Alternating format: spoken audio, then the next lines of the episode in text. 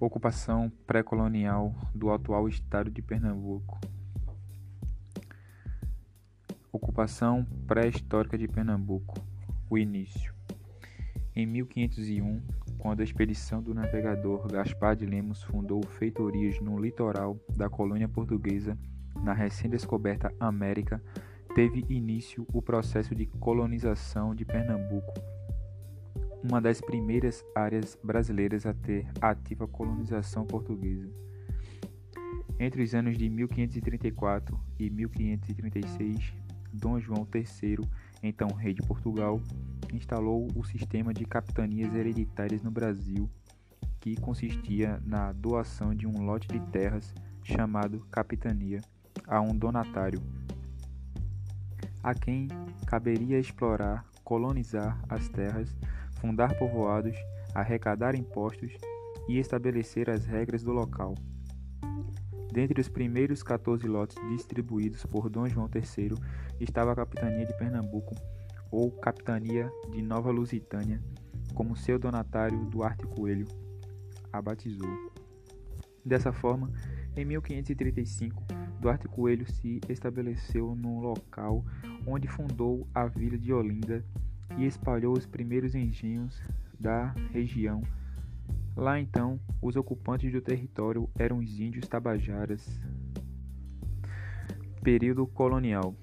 Em 1501, ano seguinte ao da chegada dos portugueses ao Brasil, o território de Pernambuco, definido pelo Tratado de Tordesilhas como região pertencente à América Portuguesa, é explorado pela expedição de Gaspar de Lemos, que teria criado feitorias ao longo da costa da colônia, inclusive, possivelmente a na atual localidade de Igaraçu, cuja defesa seria futuramente confiada a Cristóvão Jacques. O povoamento efetivo de Pernambuco, entretanto, inicia-se em 1534, quando a colônia portuguesa é dividida em capitanias hereditárias. O território do atual estado de Pernambuco equivale à parte da capitania de Pernambuco, doada a Duarte Coelho, e parte da capitania de Itamaracá, doada a Pero Lopes de Souza.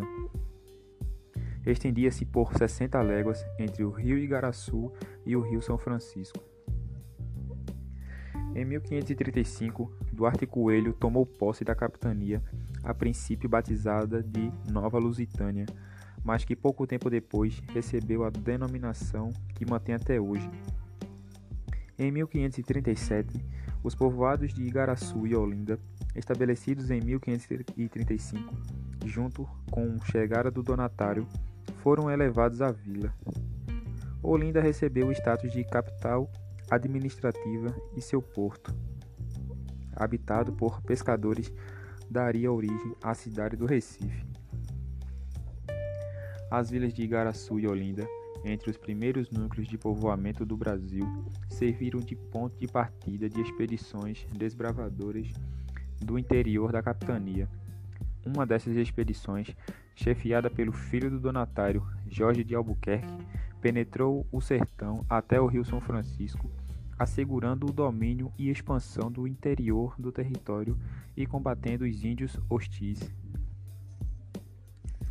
Duarte Coelho, por sua vez, tratou de instalar em Pernambuco os primeiros engenhos de açúcar da colônia, incentivando também o plantio do algodão. Em pouco tempo, a capitania de Pernambuco se tornou a principal produtora de açúcar da colônia portuguesa. Consequentemente, era também a mais próspera e fluente das capitanias hereditárias.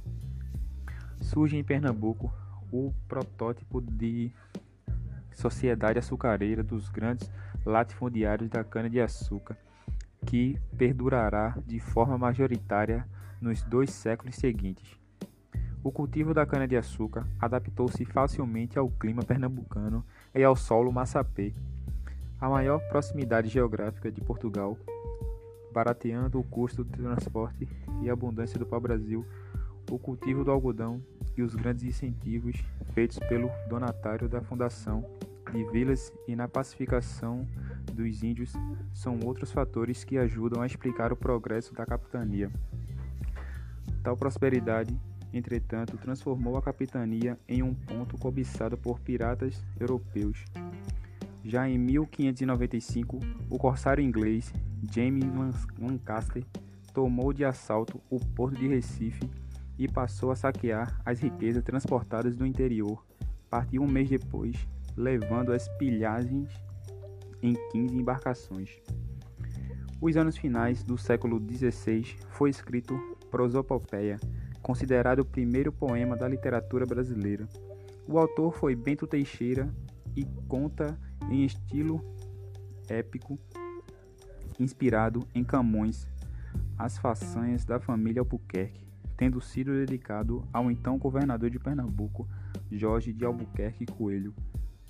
A obra foi publicada em Lisboa em 1601, no início do século XVII. A capitania de Pernambuco atingiu o posto de maior e mais rica área de produção de açúcar do mundo.